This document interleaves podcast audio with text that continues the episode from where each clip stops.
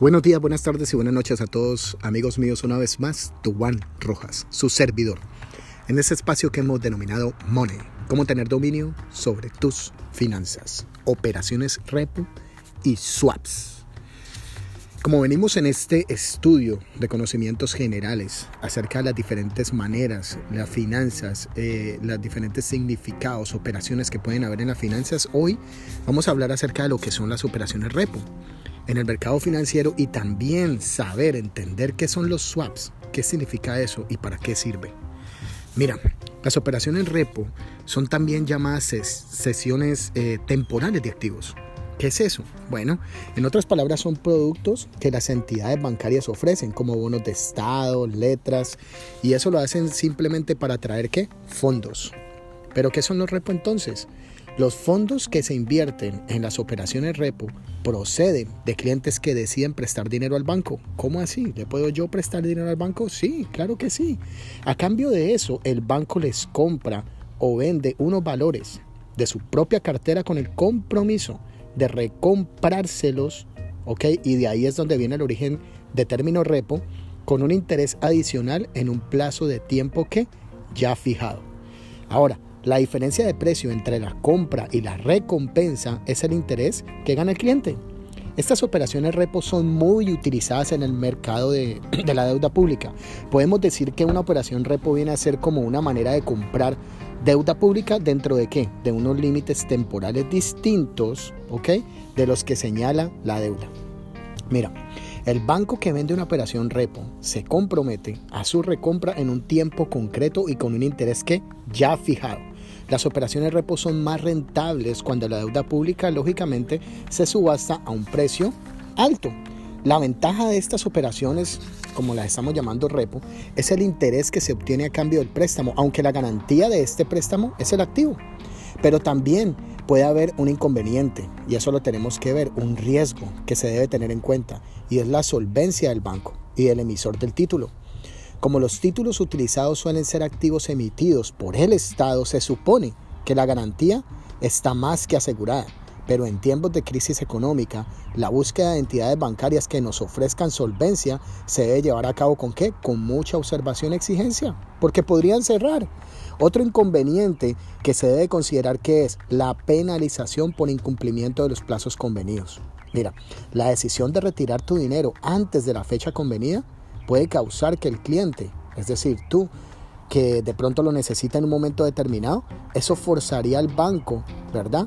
A que este pacto que se hizo con él se hiciera mucho más adelantado y se hiciera esta recompra de forma que adelantada. ¿Qué podría pasar con esto? Bueno, la penalización puede ser o consistir en que se van a reducir los intereses de tu ganancia. ¿Ok? Ahora, además de las operaciones repo basadas en renta fija, que son las letras y los bonos de estado que ya hemos citado antes, eh, también se puede operar en el mercado con operaciones repo de renta variable. La renta variable trabaja sobre la deuda corporativa, donde entrarían ¿qué? los pagares de empresa, los bonos, etc. Esto quiere decir que se basa en activos de las empresas, no en deuda pública, como las operaciones repo de renta fija. Ahí la diferencia de renta fija y renta variable. Su rentabilidad puede ser incluso mayor que las operaciones repo de renta fija, pero también es cierto que implica mayor riesgo, sobre todo en momentos de extrema inseguridad, como es el momento que de pronto podemos tener actual, que la economía sube y baja, se mueve de diferentes formas. Mira, entra dentro de las posibilidades que las empresas que sufren la crisis económica no puedan hacer frente a las retribuciones. Como siempre ocurre en las operaciones económicas, un conocimiento profundo de la situación es la clave del éxito. Esto, amigos míos, es que las operaciones repo. Pero bueno, ¿qué son los swaps? Eso es muy importante. El término swap proviene del inglés to swap, que significa intercambiar. Es un producto derivado financiero y se trata de un contrato, escuchen esto, contrato de intercambio de flujos financieros entre dos partes, que son generalmente quienes? Los bancos o instituciones financieras. ¿Ok? El acuerdo o contrato del SWAT define las fechas en las que los flujos de dinero deben ser ¿qué? pagados y la forma en la que ¿qué? son calculados. Usualmente, en el momento en el, en el que el contrato es iniciado, al menos eh, una de las series de flujos de efectivo es determinada por una variable aleatoria o incierta, como una tasa de qué? De interés, por ejemplo, tasa de cambio, precio de productos básicos, etc. Los swaps pueden ser utilizados para cubrir ciertos riesgos, como el riesgo de qué? De la tasa de interés o para especular sobre los cambios en la dirección esperada de los precios subyacentes. Los swaps fueron introducidos por primera vez en el año de 1981 cuando la IBM y el Banco Mundial hicieron un acuerdo swap. ¿Mm? Ahí fue donde se inició todo esto. Hoy en día los swaps están entre los contratos financieros más negociados en el mundo. El monto total de los intercambios de tasa de interés y de divisas fue de más de 427 trillones de dólares en el 2009, de acuerdo con la Asociación Internacional de Swaps y Derivados ISDA, por sus siglas en inglés.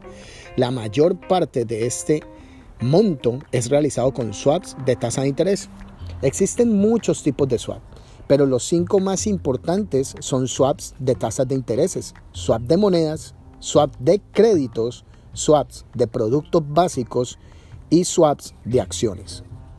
Swaps de tasa de intereses. Esto se conoce en inglés como Plain Vanilla Interest Rate Swap.